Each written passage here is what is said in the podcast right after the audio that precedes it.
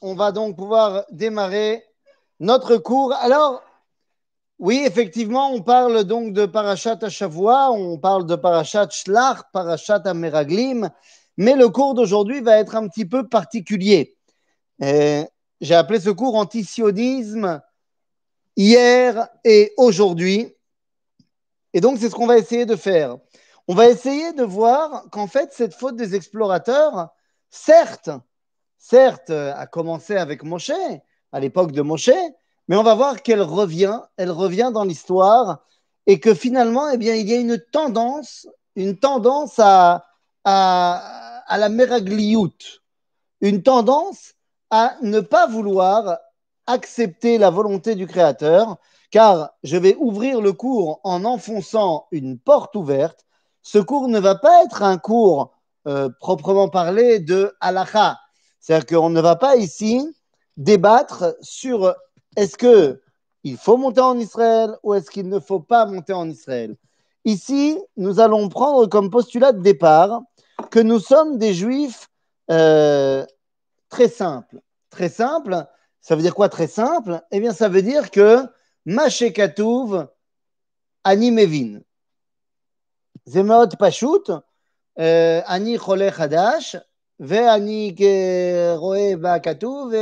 Ose. C'est-à-dire, on va être très simple à ce niveau-là et on ne va pas rentrer dans les pilpoulim, dans les pilpoulim euh, à l'achik. Est-ce que ça a lieu d'être aujourd'hui Ça n'a pas lieu d'être Est-ce que c'est une mitzvah ledorot C'est pas une mitzvah ledorot Et qu'est-ce qu'il dit un tel et qu'est-ce qu'il dit un tel? Aujourd'hui, nous allons tout simplement essayer de prendre comme postulat de départ le fait, eh bien, tout simplement que Dieu nous a dit dans la Torah qu'il faut venir en Israël. Dieu nous a demandé de venir en Israël. Pardon? On ne te voit que la moitié sur le titre. Alors, attends voir. Voilà. Attends, qu'est-ce qui se passe? Qu'est-ce qui se passe? Est-ce que là, ça veut. Voilà. Ok. Attends. Attends. C'est compliqué. Compliqué. Il faut faire tenir ce machin. Attends, on va trouver un autre endroit, un meilleur spot. Un meilleur spot. Hop là. Hop là. Hop là. Voilà, attends. Oh là là là là là là là là, Houston, we've got a problem. Et... Yofi, ça marche là? Yofi. Donc, on va prendre comme postulat de départ, comme je disais, eh bien, euh, la réalité est toute simple, qu'il y a euh, un verset de la Torah, et pas qu'un évidemment, qui nous dit qu'il faut venir en Israël. Donc, à partir de là, on ne va pas commencer à rentrer dans le débat halachique. Oui, mais le Megillat Esther, il a dit que c'était une mitzvah qui était que à l'époque du temple. Et de... On ne rentre pas dans ces considérations-là.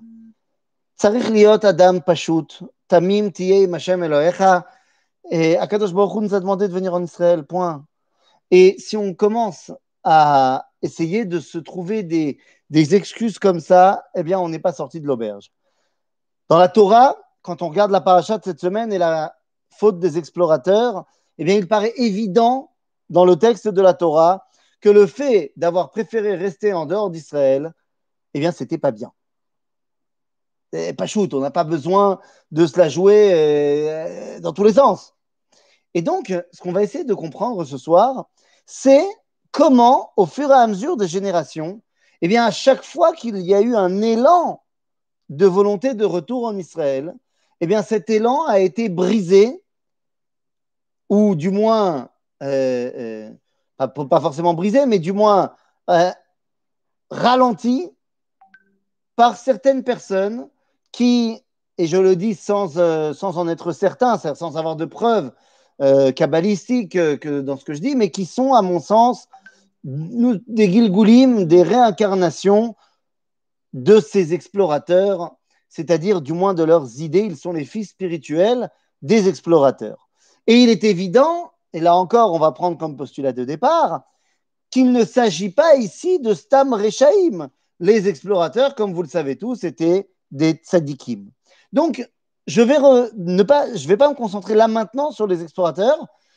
On va revenir à l'origine donc de la faute à la fin de notre étude. Pour l'instant, on va se concentrer sur les autres époques. Et donc, eh bien, la prochaine fois qu'il va y avoir la possibilité de revenir en Israël, eh bien, c'est une fois, on est dans le Tanakh, on est dans le Tanakh et on est en l'an moins 701. En l'an moins 701, nous sommes donc dans l'époque du premier Beth Amikdash. Certes, nous ne sommes pas en exil et on doit en revenir, mais il y a une tendance qui se met en place au sein du peuple juif de vouloir accepter la résolution de l'exil, de vouloir accepter le fait que le peuple juif ne devrait pas être souverain, qu'il devrait être soumis au bon vouloir des nations. C'est également eh bien, un, un, de ces explorateurs. Alors, de qui je parle? Nous sommes dans le livre de Melachim, et dans le livre de Melachim, nous avons le droit à l'histoire de Sancheriv, qui, après avoir détruit le royaume du nord d'Israël, eh s'attaque maintenant au royaume du sud. Il avait détruit en moins 721 le royaume du nord d'Israël, et 20 ans plus tard, il s'attaque au royaume du sud, le royaume de Judée, dirigé par le roi Ézéchias, ou en français, en français et en hébreu, Chizkiyahu. Chizkiyahu voit Sancheriv arriver et a peur d'une chose. Il sait qu'au sein de son peuple et dans la ville de Jérusalem, la dissidence gronde. Comment cela, la dissidence gronde? Qu'est-ce que ça veut dire, la dissidence gronde? Eh bien, tout simplement, Rabotai, cela veut dire qu'il y a des gens qui sont extrêmement motivés par suivre un bonhomme. Le bonhomme en question s'appelle Shevna. Shevna Asher Alabait. Mais qui est ce Shevna? Shevna à Sofer, on l'appellera également. Shevna, c'est tout simplement l'un des personnages les plus en vue euh, de l'époque de Christiaou. Tout le monde est là. Tout le monde est là à son chiour. La Gemara, dans le traité de Sanhedrin, nous dira même que dans le chiour de Shevna, il y avait 130 000 personnes. Bon, je pense que la Gemara exagère un tout petit chlouk. Mais c'est pas ça qui est important. Ce qui est important, c'est de nous dire que dans le même temps, Chizkiyahu, qui était le roi, faisait lui aussi un chiour. Et dans son chiour, il n'y avait que 110 personnes. 110 000, excuse-moi, 110 000 personnes. Donc ça veut dire quoi? Eh bien, ça veut dire que Shevna avait plus de succès que Chizkiyahu. Et quelle était la grande différence entre les deux? Eh bien, alors que Chizkiyahu n'était pas prêt à donner les clés de Jérusalem à Sancheriv, Shevna, lui, était prêt à donner les clés de Jérusalem à Sancheriv. Et la Gemara, donc, dans le traité de Sanhedrin, va nous parler de cette histoire-là et va nous raconter les pensées profondes de Chizkiyahu, qui a très peur, parce qu'il sait que la Torah, la halacha, se décide au plus grand nombre, et donc il a peur que suite au fait que Shevna est plus nombreux dans son équipe que lui-même, eh bien que Dieu n'intercède en sa faveur, n'aille de son côté, et que donc il faille bah, donner Jérusalem à Saint-Rive. C'est ce qu'il a l'intention de faire. Il va même envoyer une flèche par-delà la muraille de Jérusalem avec un message disant Écoute, sache que nous, on est prêt à t'ouvrir les, portes de la ville, et c'est juste Riskiaou qui n'est pas prêt. Donc il a très peur, le roi. Il prie Dieu et Dieu lui dit Altidag. C'est vrai que Rabim Leatot, c'est vrai que je fais la loi en fonction de la majorité. Aval, en fonction d'une majorité de tzadikim. Or, Shevna, il ne peut pas compter dans la majorité car il est rachat. La Gemara appelle ça, à propos du verset de Teilim, Kesher Reshaim Loye. C'est-à-dire que pour Dieu, Shevna est, fait partie de ce qu'on appelle un groupe de Rechaim. Alors que je vous ai dit tout à l'heure que Shevna donnait un cours de Torah une fois par semaine où il y avait 130 000 personnes. Alors en quoi c'est un rachat? C'est un rachat parce qu'il veut abandonner la ville et le pays, en fait tout entier, aux mains de, de Sancheriv. Donc on voit ici que ça commence à on va commencer à avoir plusieurs, euh, on va dire, euh, marqueurs par rapport à notre histoire des Meraglim. Les Meraglim sont des gens, et on va voir chaque fois pourquoi, qui ne veulent pas de la montée en Israël et de l'indépendance nationale. Mais ils ne le font pas simplement pour des raisons de riche out, simplement pour bah, Dieu il a dit ça donc je vais aller contre lui. Absolument pas. Chacun d'entre eux pense avoir eh bien, une raison honnête et cachère de faire ce qu'ils vont faire. Le premier, donc, c'est Shevna qui essaye de briser l'élan de Chizkiyahu. Ça ne va pas marcher. La ville de Jérusalem sera sauvée. Shevna, entre parenthèses, euh, la Gemara nous raconte l'histoire que finalement, il a réussi avec son groupe à ouvrir les portes. Il sort en premier au devant de Sainte-Rérive pour le faire entrer. Et l'ange Gabriel, à ce moment-là, arrive et ferme les portes derrière Shevna, laissant toute son équipe dans la ville. Et donc Sainte-Rérive le voit arriver tout seul. Il dit Hello, le groupe que, que tu m'as promis. Il dit Bah, ils sont là, mais je comprends pas, ils sont pas là. Et finalement, il va se faire massacrer par Sainte-Rérive. Ça, c'est la première fois qu'on voit bah, ce type d'explorateur après l'histoire des explorateurs. Ensuite, eh bien, il faut aller à la fin du Tanakh. À la fin du Tanakh, cette fois, bah là, on parle vraiment de cela. On parle vraiment d'un moment où on est en exil et il est temps d'en ressortir. Nous sommes donc à la fin de l'exil de Babylone. Les Perses, nous sommes en moins 538, donc près de, euh, allez, on va dire 100, euh, ouais, voilà, 160 ans après l'histoire de Shevna.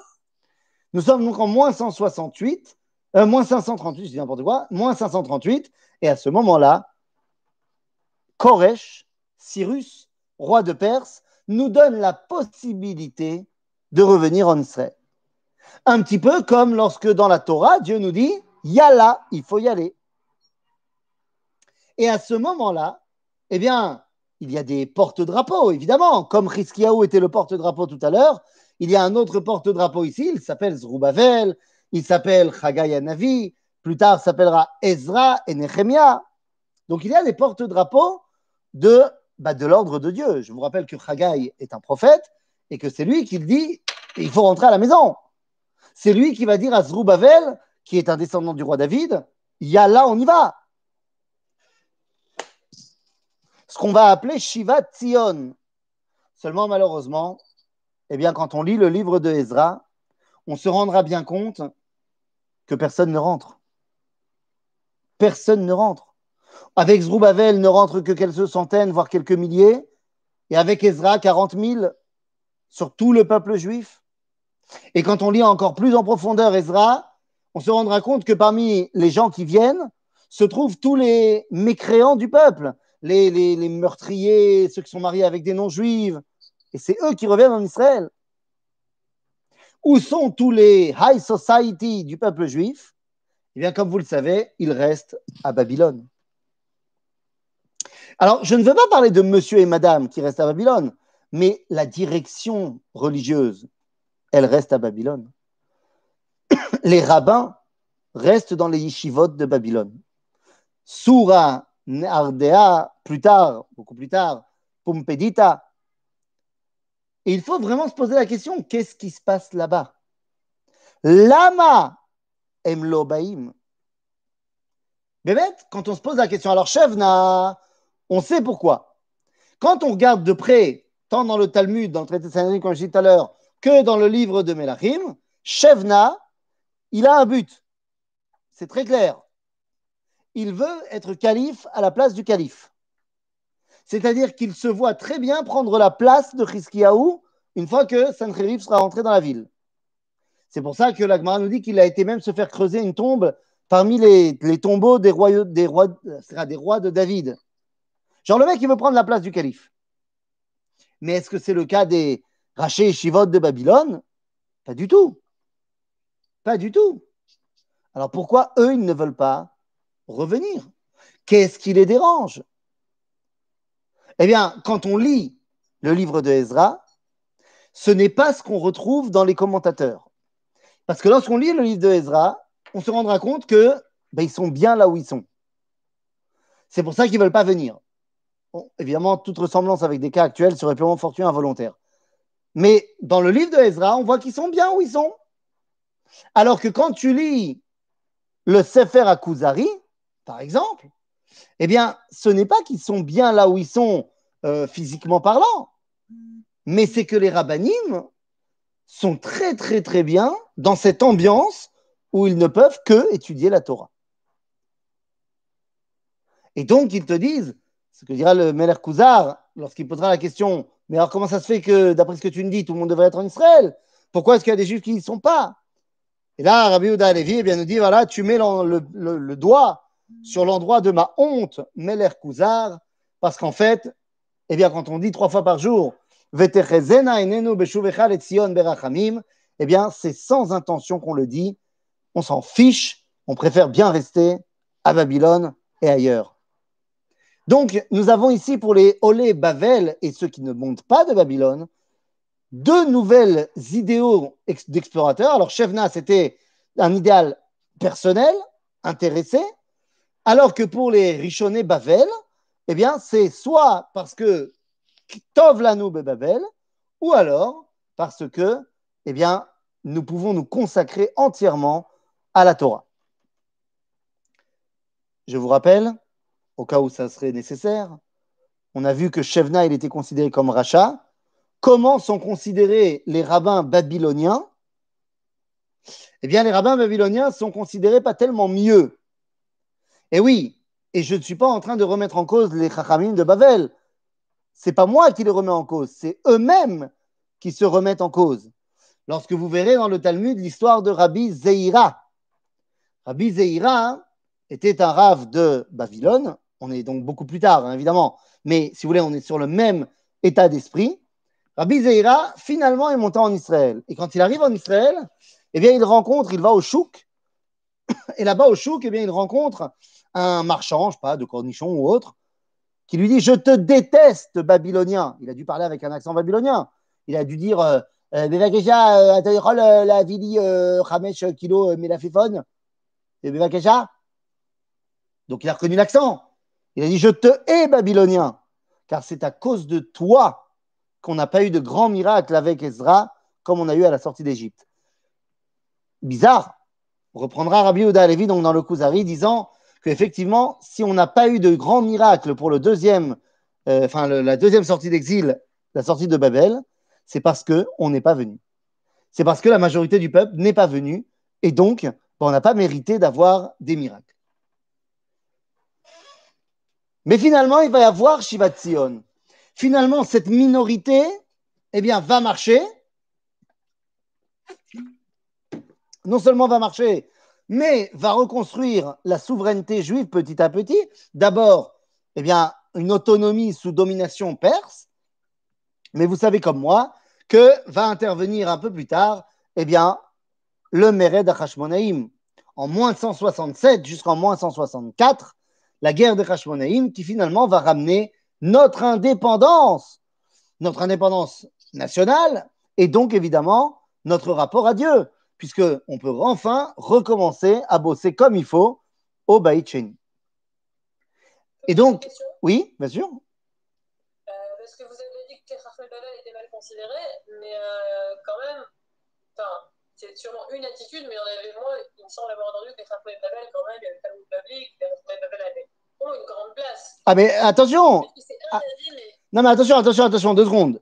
Ils ont une grande place. Je ne remets absolument pas cela en cause. Ils ont une grande place, ce sont nos chachamim, et c'est d'eux qu'on apprend la Torah, il n'y a aucun problème.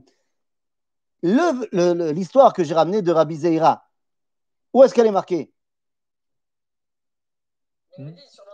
Dans le Talmud Bavli. C'est-à-dire que ce sont ces mêmes chachamim de Babylone qui ne se sont pas auto-censurés et qui nous rapportent cette histoire-là. Mais cette histoire-là, j'en ai ramené une, mais elle n'est pas bodède. C'est-à-dire que les chachamim de Babylone, alors j'ai dit, il y, a, deux Tkoufot. Hein. Il y a la Tkoufa juste après la Tzarat Koresh, et il y a la Tkoufa qui viendra après, et beaucoup plus tard. Rabbi Zeira, il vient beaucoup plus tard. Rabbi Zeira, c'est le 4e, 5e siècle. Donc on est dans une époque où à ce moment-là, on est en plein dans la, galoute après la destruction du deuxième temple. Donc la question, elle n'est pas sur lui. Quand le, vendeur de cornichons, il dit, ah, grave, je n'ai pas terminé l'histoire, mais Rabbi Zera, une fois que le vendeur de cornichons lui a dit ça, il dit Bon, bah ça va, c'est un vendeur de cornichons. Donc il décide d'aller étudier la Torah. Il rentre dans le Beth Midrash de Rabbi Chia, qui est le plus grand rabbin d'Eretz Israël à ce moment-là. Et il entend le Rabbi Chia dire la même chose que l'avait dit le vendeur de cornichons. À ce moment-là, Rabbi Zera va jeûner sans jeûne. Pourquoi? Pour oublier tout le Talmud qu'il avait appris à Babylone, pour que rentre en lui le Talmud d'Eret Israël. Bon, évidemment, ça ne veut pas dire qu'il a tout oublié. Ça veut simplement dire qu'il veut se préparer à une nouvelle façon de voir la Torah. Maintenant, là où c'est important de souligner, c'est que Rabbi Zera, 5e siècle, c'est un peu tard. On est déjà après la destruction du temple, après tout.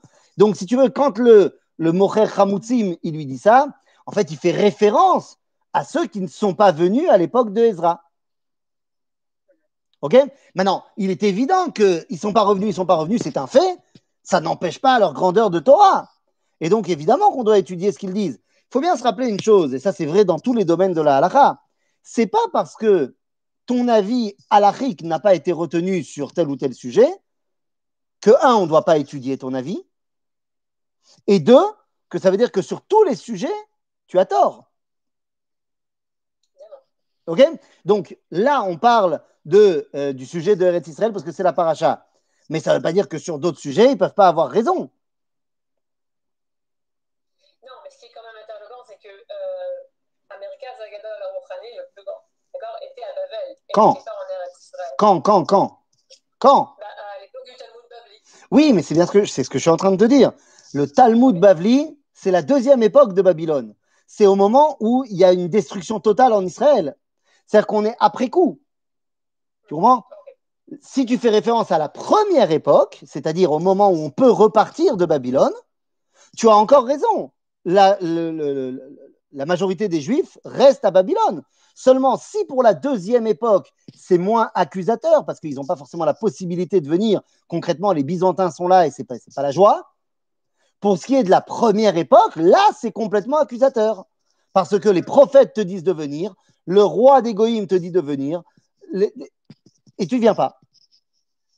Ok Donc, il est évident que l'époque du Talmud Bavli ben, va gagner. Pourquoi? À cause des persécutions en Israël. N'oublie pas que pendant toute la première période du Talmud Bavli, c'est-à-dire entre les années 200 et allez, 350, 400, le centre euh, névralgique religieux, spirituel, Torah du peuple juif est à Jérusalem. Enfin, pas à Jérusalem, mais en Israël. C'est ce qu'on appelle le Talmud Yerushalmi. Et lorsqu'il y a une marloquette entre Yerushalmi et Bavli, c'est le Yerushalmi qui gagne. Seulement, malheureusement, en 350-400, eh bien, terminé le Talmud Yerushalmi à cause des persécutions des Byzantins. Donc, à partir de ce moment-là, de facto, eh bien, le centre névralgique de la Torah passe à Babylone. Ok, mais c'est pour des raisons historiques. Donc, justement, je ne veux pas me concentrer sur cette époque-là, tu vas voir pourquoi. Mais je reviens donc à, à Shivat Zion. Une fois que finalement, eh ben, il y a Shivat Zion, même si c'est au départ une minorité, eh bien finalement, avec Ezra et Nehemiah, on reconstruit un pays, on reconstruit une autonomie qui va devenir une souveraineté. Maintenant, est-ce que ça veut dire que tous les Juifs sont revenus à ce moment-là? Ben, Évidemment que non. Évidemment que non. Et on va retrouver à l'époque du deuxième temple, donc on est à une époque où il y a le Beth Amikdash. Eh bien, on va quand même retrouver des grandes communautés juives en Chutz Haaretz qui ne veulent pas venir, et non seulement qui ne veulent pas venir, mais qui vont mettre en place une alternative au Beth Amikdash. Et c'est ce qu'on appelle Bet Ronio. Bet Ronio, c'est euh, au nom d'un mec qui possédait l'endroit qui s'appelait Ronio. Ils ont construit un temple en Égypte, à côté d'Alexandrie, et c'est là-bas qu'ils ont mis un temple alternatif, si tu veux, au Beth Amikdash. Je ne te parle pas de Ovdei Avodazara, attention. Je ne parle pas de gens qui se sont hellénisés après Alexandre et qui ont fait un temple de Zeus. Pas du tout. Je te parle d'un temple pour Yud Kevavke. Tous les corbanotes, c'est l'Elohé Israël. C'est des religieux, les mecs qui sont à Betronio. Mais t'entends bien, on parle ici de quoi? D'un Migdash juif alternative au Beth Amikdash de Jérusalem, Bechut Salaharetz. Ça paraît ouf. Ça paraît complètement fou. Mais d'où se basent les gens qui font Beth Ronio Eh bien, ils se basent sur Yirmiyahu Hanavi. Puisque Yirmiyahu Hanavi va accompagner, à l'époque de l'exil de Babylone, il va accompagner les Juifs qui partent en exil, s'installe avec eux en Égypte. Et c'est de là-bas qu'il va leur servir de, bah, repère, puisque c'est Yirmiyahu Navi. Yecheskel, lui, va accompagner les Juifs à Babylone. Et il leur servira de repère, c'est Yecheskel Navi. Donc, si tu veux, les gens, au début, vont suivre Yirmiyahu, qui est là et qui, donne ses névoites, et qui dit euh, Bon, ben, mal à saute, mais vous inquiétez pas, euh, un jour on reviendra, nanana. Et donc, les gens vont puiser là-dedans, beaucoup plus tard, pour dire que de l'Égypte, eh bien, il y a une force spirituelle énorme. Est-ce que ça a à voir avec le fait qu'à l'époque, la communauté juive d'Alexandrie est l'une des communautés juives les plus prospères de tout le monde juif? C'est toi qui vois. Si bien qu'on va avoir un autre témoignage, pas que Betronio, mais qu'on va avoir également le témoignage de ce qu'on appelle la lettre d'Aristéas envoyée à Philocratès, un livre bien connu euh, de tous, évidemment. Aristéas est un juif qui envoie une lettre à son pote Philocratès, qui lui aussi est un juif. Et en fait, cette lettre, c'est euh, un compte-rendu de la Septuaginta, un compte-rendu de la Septante, de la traduction de la Torah en grec, qui avait été demandé par le roi Ptolémée II Philadelphos. Maintenant, ce compte-rendu, il, il, donc, est écrit par des juifs, et il te montre comment les juifs d'Alexandrie, non seulement ils vivent comme des rois, mais en plus, ils sont tellement heureux qu'enfin, le centre de la Torah va être à Alexandrie. Je rappelle simplement qu'à ce moment-là, Chachmé Eretz Israël vont décréter que, enfin, vont pas décréter, ils vont dire que les ténèbres s'abattent sur le monde pendant trois jours et qu'à cause de ça, on fait un jeûne, le dit Tevet. Puisque la traduction de la Torah a eu lieu le 8 Tevet, et il y a eu trois jours de ténèbres, 8, 9 et 10 Tevet. C'est une des raisons pour lesquelles on jeûne le 10 Tevet. Donc, là encore, on va voir des gens qui voient en Chutzlaaretz une alternative légitime, Betronio, au Bet Amikdash. Les Chachamim dans le Talmud de Babylone et de Jérusalem ont un rapport assez ambivalent avec Betronio. Pendant l'époque du Beth Amikdash, ils sont très critiques. Mais une fois que le Beth Amikdash est détruit, ils disent que Moutar le akriv Betronio. Parce que c'est un Mikdash pour Dieu. Finalement, Betronio, de toute façon, va être détruit. Et donc, bah, terminé, tout le monde descend. Mais là encore, donc on voit que face au moment où il y a un repeuplement d'Israël, on a après les Hashmonaïm, donc ça y est, on est souverain et donc les gens peuvent revenir, eh bien on voit qu'il y a encore une fois des gens qui, sous couvert de vestiges de la névoie, eh bien décident de rester ailleurs, là en l'occurrence en Égypte. Mais là encore, eh bien l'histoire va faire euh, son œuvre, et bien finalement, c'est quand même Eretz Israël qui va gagner puisque au final, dans l'époque du deuxième temple, à la fin du deuxième temple, eh bien, le centre juif est redevenu Jérusalem. Mais qu'est-ce qui se passe après la destruction du deuxième temple? Ben, Après la destruction du deuxième temple, on arrive dans une période, si tu veux, de euh, mille ans de léthargie. De léthargie à tous les niveaux. C'est-à-dire, dans le monde global, je parle du monde goy, on est dans on va passer, si tu veux, entre, entre 300 euh, et 1300, c'est-à-dire entre la, le déclin de l'Empire romain et le début de la Renaissance, on est en plein milieu du Moyen Âge. Il n'y a pas vraiment de réflexion chez les goïms, et chez nous, la réflexion est enfermée au Beth Midrash. Et c'est à ce moment-là qu'on va avoir ben, les, les grandes yeshivotes de Babylone comme j'ai dit, Nardea, Sura, Pompedita, les grandes yeshivot de Babylone. Pendant un temps, il y aura la yeshiva d'Eretz Israël, mais qui va fermer à cause des Byzantins, comme j'ai dit. Et donc, le centre névralgique du peuple juif sera à Babylone et ensuite à Bagdad.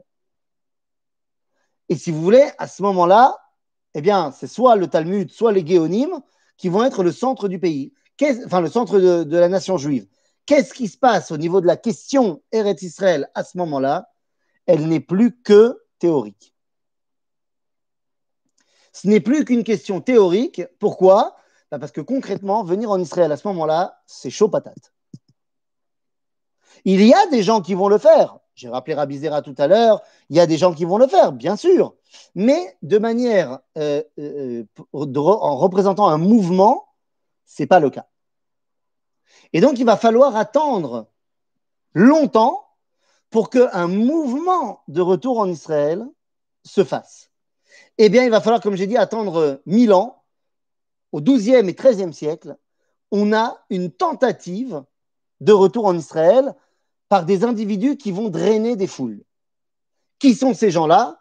Eh bien, il y a ce qu'on appelle Aliyat Shlosh Meot Arabanim.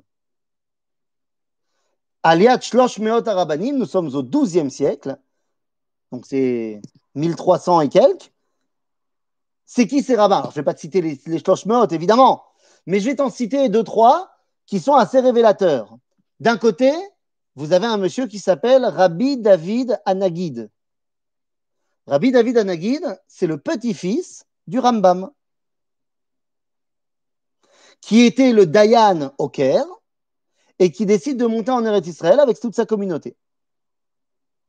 D'autres noms, évidemment, que vous connaissez, le Ramban, qui lui, après le fameux victoire de Barcelone, décide de partir en Israël. Il part seul, mais va servir ici de Moked Alia la Regel. C'est-à-dire que le Ramban est venu, donc il y a des gens qui vont venir. Et pour ce que nous, on connaît mieux depuis notre douce France, cher pays de mon enfance, eh bien, il va y avoir la montée de Rabbi Yiriel de Paris. Ah bah oui, ah oui. Là, là, je dis, ne me fais pas des yeux. Ne relève pas le sourcil. Ah non, Rabbi Yiriel mi Paris, mi Baale à Tosafot. Attention, ah, c'est du lourd, euh, Rabbi Yiriel. D'ailleurs, Rabbi Yiriel, il vient en Israël, il va s'implanter à Akko. Il va s'installer à Akko et là-bas, il va créer un bête midrash qu'il appelle, attention, tenez-vous bien, parce que ça, ça ne s'invente pas le nom, Midrasha Rabba de Parishi, le bête à Midrash à Gadol de Paris. À Akko. Ça se situait où, ça, dans Paris? À quel endroit? Mais c'était pas à Paris, il l'a créé à Akko. À Akko, il a créé le bête à Midrash à Gadol de Paris. C'est Rachab, nous sommes ici à ce moment-là en 1260, 58. 1258, c'est l'allié de Rabbi Riel de Paris. Thomas Yafemod, Rabbi Riel mi Paris, c'est l'ostam. D'ailleurs, entre parenthèses, on a des igrottes. Il semblerait, alors là, je, me réserve de toute euh, réalité historique, mais il semblerait que Rabbi Riel de Paris aurait inventé l'électricité et l'ampoule incandescente bien avant Thomas Edison. Mais bon, je laisse aux historiens euh, le soin de faire véritablement le, la vérité dans toute cette histoire. Face à ce, mouvement de Aliyat Shlosh Meot Arabanim, eh bien, nous avons évidemment nos explorateurs du moment. C'est qui nos explorateurs du moment? Eh bien, c'est ceux qu'on va appeler généralement Chassidé Ashkenaz, qui décident que ce n'est pas le moment. Il ne faut pas, c'est dangereux, et il faut rester la tête baissée en essayant de sortir son épingle du jeu. Ça ressemble d'ailleurs à l'argumentaire donné par les Meraglim lorsqu'ils reviennent de, leur visite en Eretz Israël. C'est trop dangereux. Plus tard, la Renaissance va commencer. Et lorsque la Renaissance commence, eh bien, commence un nouveau mouvement d'intérêt et de désintérêt pour la terre d'Israël. Parmi ceux qui sont bah, les motivés pour la terre d'Israël, eh bien, nous avons évidemment Don Yosef Nassi, duc de Naxos, et sa tante Donna Grazia Nassi, qui vont tout simplement acheter des terres et le droit aux Juifs des Mégourachés séfarades, on parle, on est juste après l'expulsion des Juifs d'Espagne, et va leur permettre de venir s'installer en Israël. On va presque créer une principauté libre dans la Galilée, sous leur euh, impulsion. Donc ça, c'est Don Yosef Nassi qui va évidemment être en contact serré avec un juif qui est déjà en Israël depuis pas mal de temps, qui s'appelle Rabbi Yosef Karo, bien sûr. Et donc là, on est en pleine renaissance d'Eretz Israël, mais par des rabbins qui sont déjà, mais il y a également des rabbins qui viennent d'Europe et qui disent c'est le moment. Parmi eux, eh bien, vous trouverez Rabbeinu Ishayahu Alevi Horowitz, plus connu sous le nom de son livre Ashla, Shne Luchot Abrit. Donc, Rabbi Ishayahu Alevi Horowitz, 1621, il décide de venir en Israël. Avec lui, vous avez d'autres bonhommes qui vont arriver. Je ne sais pas si vous avez entendu parler d'un monsieur, euh, moi je dis ça, je dis rien, hein, mais par exemple, euh, un monsieur comme Rabbi Moshe Chaim Lutzato, à Ramchal. On est plus ou moins un peu plus tard, mais dans les mêmes eaux. Vous allez avoir un monsieur qui va s'appeler, je ne sais pas moi, peut-être vous connaissez, vous avez entendu parler peut-être, je ne sais pas, euh, de Rabbi Chaim Ben Attar, peut-être, Raoura Chaim Akadosh. Tous ces gens-là, c'est l'époque où ça y est, on se réveille à Eretz Israël. Est-ce qu'à ce moment-là, il y a des rabbinim qui s'opposent à la Aliyah la Haaretz? Bevadaï Bevadaï, D'un côté, la majorité des rabbins italiens, les rabbins de la Renaissance, qui au contraire voient dans l'Italie un endroit où on va pouvoir prospérer. Mais cette fois, ce n'est pas pour des raisons de sécurité, mais c'est parce qu'ils se disent que c'est là que toute la chorma se trouve. Donc au contraire, on va pouvoir avoir une meilleure compréhension de la Torah en restant en Italie. Et nous avons également le début, qui va évidemment prendre un essor beaucoup plus grand plus tard, mais le début de la Itnagdout à Eretz Israël en, en Europe de l'Est. En Europe de l'Est, par exemple, on peut retrouver ici eh, Rabbi Shalom Sachne, un des fondateurs du Pilpoul, bien que son maître, Rabbi Yaakov Polak, lui ait voulu venir en Israël, ce n'est pas le cas de son élève. Et les fondateurs de cette chita-là de Pilpoul, qu'on va retrouver évidemment beaucoup plus tard en Pologne, en Lituanie, eh bien, ne voient pas d'un très bon œil tous ces gens qui partent en Israël. On a toujours donc cette dualité. Ce qui va nous amener évidemment bah, au 18e et au 19e siècle. 18e, 19e siècle, alors là, bah ça commence à devenir proche de nous. Pour ce qui est de bah, des rabbinim qui sont pour la Alia, pour ce qui est des, des Yehoshua et Kalev du 18e, 19e, eh bien vous avez évidemment le Baal Shem Tov qui va envoyer tous ses élèves en Israël. On parle de la Alia des Chassidim en 1777. Et puis, quelques 30 ans plus tard, l'Alia des élèves du Gaon de Vilna, Rabbi, euh, euh, Rabbi Israël Mishklov, qui va écrire le livre Kol en 1808, la Alia des Talmidei Agra. Et après, à la fin du 18e, eh bien, nous aurons évidemment, enfin du, du, euh, euh, du, euh, du 19e, nous allons avoir les rabbins de Chovevetzion, le natif de Vologine, et avant eux, le Rav Gutmacher, le Rav Kalischer. Donc, on a ici ce réveil de la Torah vers Israël. Évidemment, tu as compris, que tous ces rabbins-là sont Bedat Miout, sont en minorité. Il y a des géants de la Torah qui vont être totalement et fondamentalement opposés au sionisme. De cette époque, je précise. Et pourquoi je le précise? Parce que pour l'instant, on ne peut pas encore parler d'opposition simplement parce qu'ils ne sont pas religieux, les sionistes. Parce que tous ceux qui parlent de venir en Israël ou qui y viennent, c'est des rabbins. Donc on va s'opposer au sionisme pour des raisons idéologiques et pas pour des raisons de fait que monsieur et madame ne sont pas religieux. On va retrouver là-bas Rabbané Hungaria, les rabbins de Hongrie qui vont devenir les grands, grands, grands combattants contre le sionisme. On va avoir un porte-drapeau en Europe centrale qui s'appellera le Rav Shimshon Raphaël Hirsch, qui va rencontrer d'ailleurs le Rav Gutmacher et le Rav Kalischer, qui étaient des pro-sionistes à fond, et il leur dit ce que vous voyez comme une grande mitzvah, je le vois comme une faute et pas parmi les plus petites. Parce que pour le Rav Hirsch, puisque les goïms nous ont permis d'avoir l'émancipation, c'est le moment que Dieu a choisi pour qu'on reste en exil et que de l'exil, nous puissions influencer Kdusha Vetahara, le Kol Haolam Kulo, et l'Allemagne nous dira merci. Bon, je suis moyennement sûr que l'Allemagne, elle ait dit merci. hein. Je ne sais pas, hein, mais historiquement, euh, ça me paraît quand même assez flou, cette histoire. Et puis, il y a un autre euh, groupe juif qui va faire des petits et beaucoup de petits, qui est fondamentalement opposé au sionisme au XVIIIe siècle et surtout au XIXe. C'est qui ces gens-là? Eh bien, vous les connaissez bien. C'est Yahadout Tsarfat. Ah bah oui, puisque 1800 et quelques voient le sacre de Napoléon, ainsi commence le 19e siècle, et le sacre de Napoléon voit également bah, la construction, la formation du grand Sanhédrin de Paris et du consistoire central des Juifs de France. Quelle va être la position du consistoire des Juifs de France par rapport à la montée en Israël? Eh bien, ils y sont fondamentalement opposés.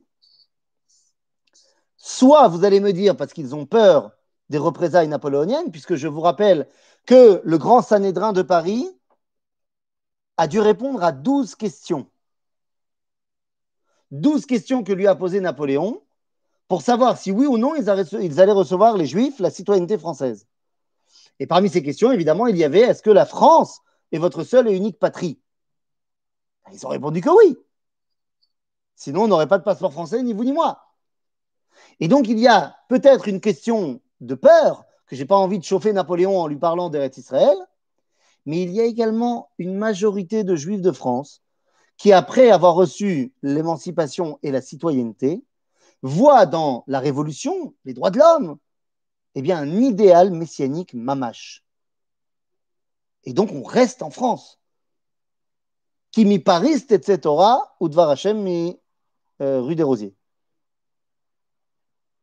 Donc, on a ici une autre opposition au sionisme au 19e, qui est une opposition idéale de dire que ça ressemble un peu à ce que les rabbins d'Italie disaient au début de la Renaissance.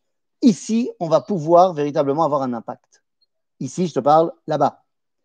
Mais il y a tout d'un coup une autre opposition au sionisme. Car jusqu'à présent, tous les opposants au sionisme, qui, je le rappelle, n'est autre que la mitzvah d'Akadosh Baruch au cas où on aurait oublié, pour la première fois, parce que jusqu'à présent, tous les opposants au sionisme sont des rabbins. C'est-à-dire c'est mitor Torah qu'on s'oppose, ce qui est absurde, mais qui est l'effet. Tout d'un coup, au 19e, eh bien, on va avoir des oppositions au sionisme qui ne viennent pas du monde de la Torah, qui viennent du monde juif, mais pas de la Torah. Et c'est là-bas qu'on va retrouver le baron, lequel? Quel baron? Bah De Rothschild. Vous allez me dire, mais non, le baron de Rothschild, il ne s'est pas opposé au sionisme, qu'est-ce que tu racontes? Le baron de Rothschild, il a, il a créé plein, plein, plein, plein, plein de choses ici. Tu plaisantes ou quoi? Il est même enterré en Israël et tout. Attends, eh oh, de quoi tu parles? Oui, mais au départ, le baron de Rothschild, il est très pote avec un autre baron, le baron de Hirsch. Et le baron Maurice de Hirsch, eh ben, lui, il n'est pas du tout fan du sionisme. Il pense qu'au contraire, amener des juifs en Israël, ça va être encore pire. Donc, il veut envoyer des juifs en Argentine. Là-bas, il est prêt à acheter plein de territoires. Et il convainc son ami Edmond, de Rothschild, d'aller avec lui. Et ils sont chauds patates tous les deux pour l'Argentine. Seulement, juste avant d'acheter, ils ont un éclair de génie. Et ils vont quand même aller voir le grand rabbin de France, parce qu'ils sont en France tous les deux, de l'époque, qui s'appelait le grand rabbin Zadok Khan, Khan, à Cohen. Rav Zadok à Cohen. Et à ce moment-là, le Rav à Cohen leur dit Mais pourquoi l'Argentine? L'Argentine, c'est échanger une galoute pour une autre galoute. Quel intérêt? Rak Eretz Israël. Il y a un des deux barons qui est resté sur l'Argentine, l'autre qui a écouté. De tous les juifs que le baron de Hirsch a envoyés en Argentine, aujourd'hui, 100 ans plus tard, il reste moins d'un tiers. Tous les autres se sont assimilés.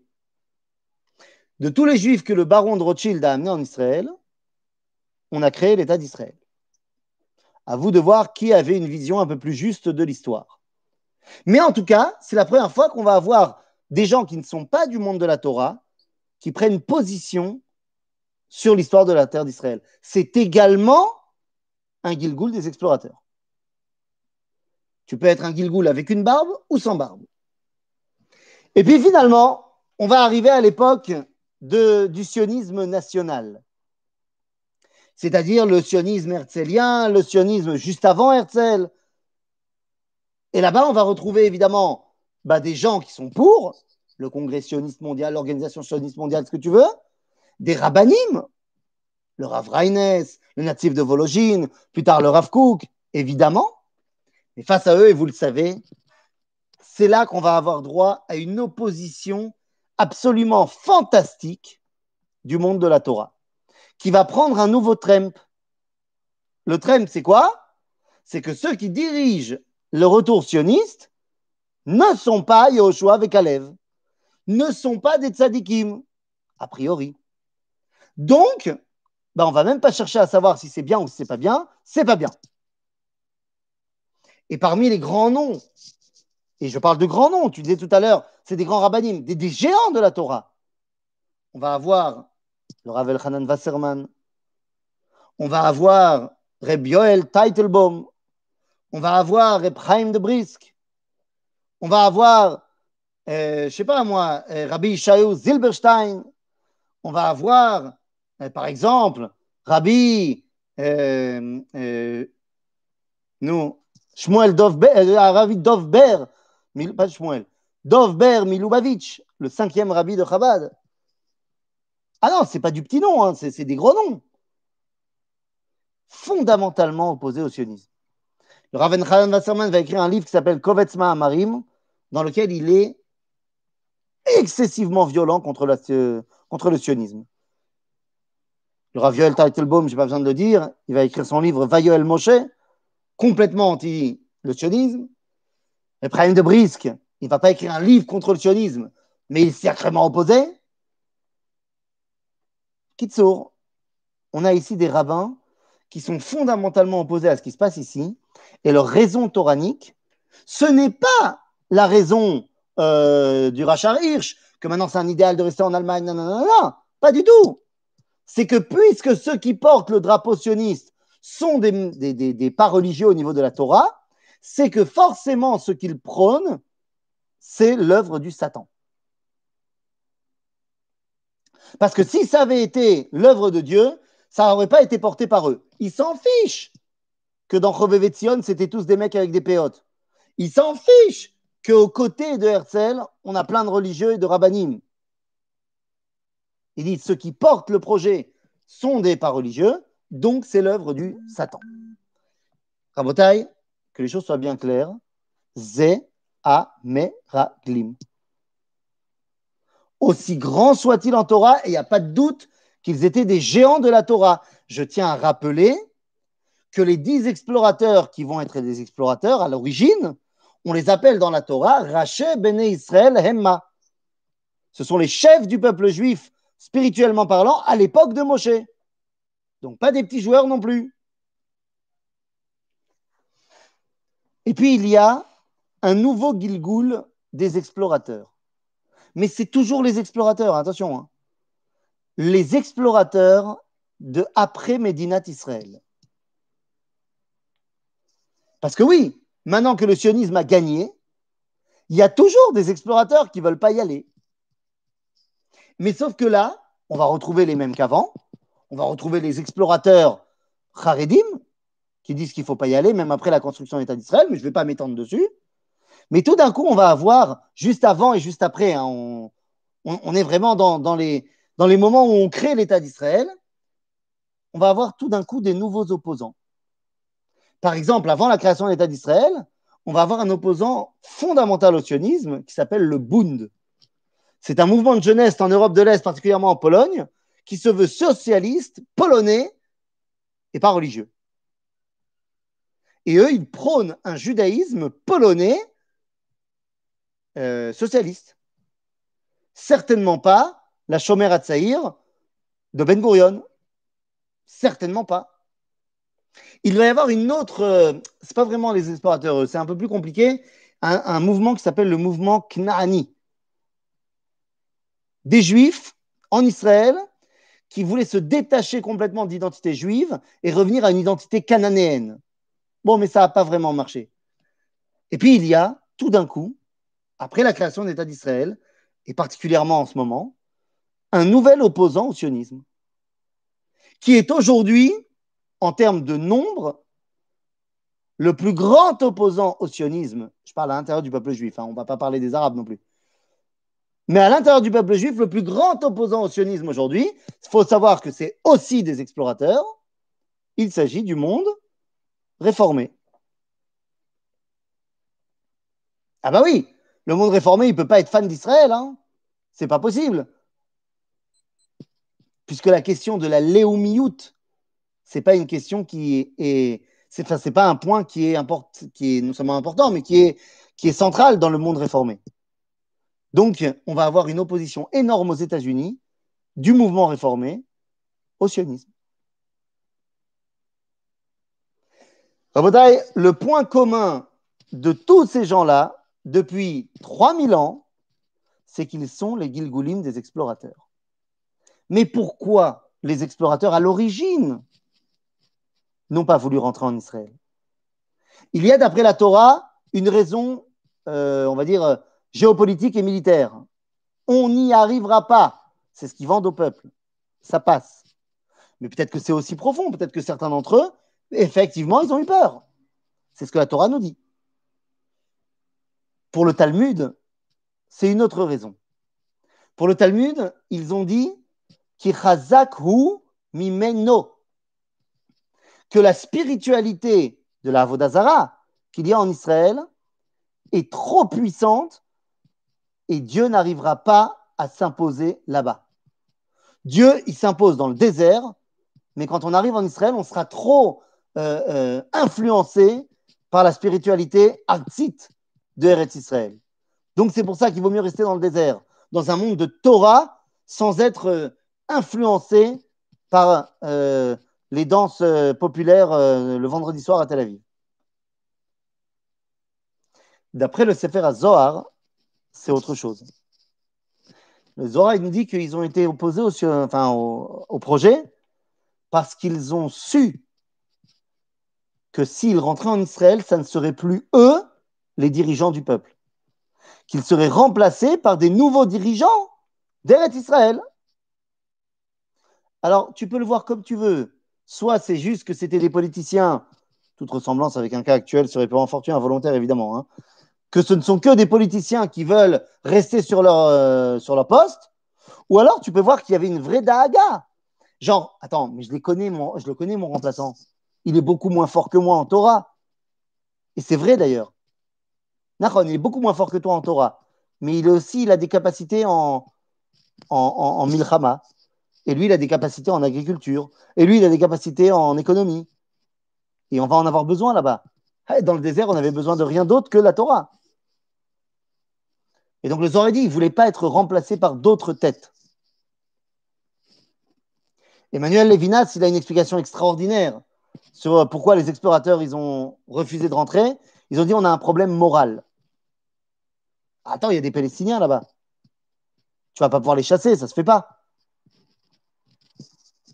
Et ça, c'est le dernier Gilgoul des explorateurs. C'est quoi le dernier Gilgoul des explorateurs? Il provient et d'Israël et de l'extérieur d'Israël. Il s'appelle le post-sionisme. C'est toute cette chita qui dit aujourd'hui que Zélo Besséder qu'on est ici et on est en train de conquérir la terre de quelqu'un d'autre et qu'est-ce qu'on fait là? De toute façon et puis le, peuple juif finalement euh, c'était qu'une légende et puis il vaut mieux être un Européen et ainsi de suite et ainsi de suite. Kol ze zechet et il ne faut pas oublier une chose. Dans le désert, il y a eu deux grosses fautes. La faute du Vaudor et la faute des explorateurs. La faute du Vaudor a été pardonnée. Non sans mal, mais a été pardonnée. Finalement, Dieu a dit salarti kidvarecha. La faute des explorateurs n'a pas été pardonnée. Toute la génération du désert est morte dans le désert. La différence entre ces deux fautes, c'est que la faute du Vaudor, c'est une faute d'empressement. C'est-à-dire, on est trop pressé de vouloir avoir un truc pour servir Dieu. Et donc, ça a mal tourné, c'est devenu le Vaudor. S'ils avaient entendu quelques minutes, ça serait devenu les Krouvim qu'on aurait mis au Mishkan et à Koltov. Ils ont été trop pressés. Et très souvent, quand on est trop pressé, on fait des erreurs. La faute des explorateurs, c'est une faute de retard. Dieu t'a dit c'est le moment et toi tu l'as dit non, c'est pas le moment. Et c'est beaucoup plus grave.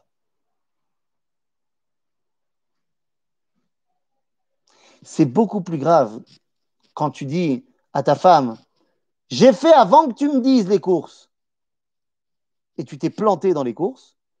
Alors tu vas te faire engueuler. Mais au final, c'est pas très grave. T'as bon, la prochaine fois, tu attendras que je te fasse la liste. D'accord, mais au moins, il a pris sur lui, il a été faire les courses, il est content. Alors que si elle te dit, tu peux aller faire les courses, s'il te plaît? Non, j'ai pas envie. Je ferai demain. Non, mais demain, je peux pas, il faut que je prépare Shabbat maintenant, maintenant. Non, ça me saoule. Je peux t'assurer que la dispute, elle va être autrement plus difficile. Pourquoi tu rentres toujours des sujets difficiles comme ça Ben, parce que je parle de vécu, qu'est-ce que tu crois? Je ne parle que de choses que je connais personnellement. Ouais, ça ne concerne que toi alors. Voilà, que moi, que moi. Donc il ne nous reste plus qu'à dire une seule chose. Il nous dit Rabbi Israël, Mishklov, donc l'élève du, du Gaon de Vilna, dans son livre Kol HaTor,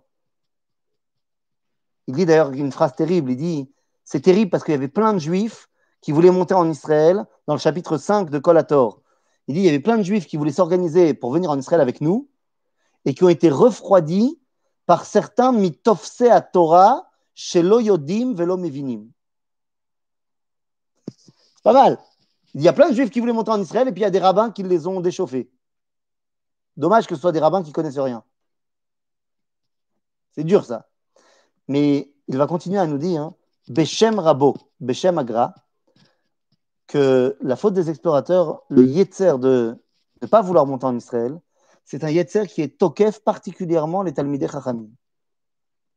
Parce que la notion de Talmid Chacham est beaucoup plus compliquée en Israël qu'elle ne l'est en Choul. En Choul, le Talmid Chacham, il est Talmid Chacham. En Eretz Israël, le Talmid Chacham, il doit être aussi dans la vie de tous les jours. Et c'est beaucoup plus compliqué. Mais En Malasot, nous, on a décidé de suivre l'enseignement d'Akadosh Baruch et Dieu nous a dit de rentrer. Alors, on est rentré, et il ne nous reste plus qu'à être la génération qui, malgré vents et marées, contre vents et marées, eh bien, va être la génération qui va réparer la faute des explorateurs et qui va continuer à prendre possession de cet endroit en Judée, en Samarie, avec une souveraineté juive. Mi Dan Vead Elat, en passant par tout l'Est et tout l'Ouest, pour qu'on puisse véritablement remplir la mission que Dieu nous a donnée de devenir une lumière pour toute l'humanité. Et ben voilà, Shabbat Shalom, Chazak ou Baruch. Amen, amen. Amen, amen. Merci beaucoup. Chazak ou Baruch. Chazak ou Baruch. Bye.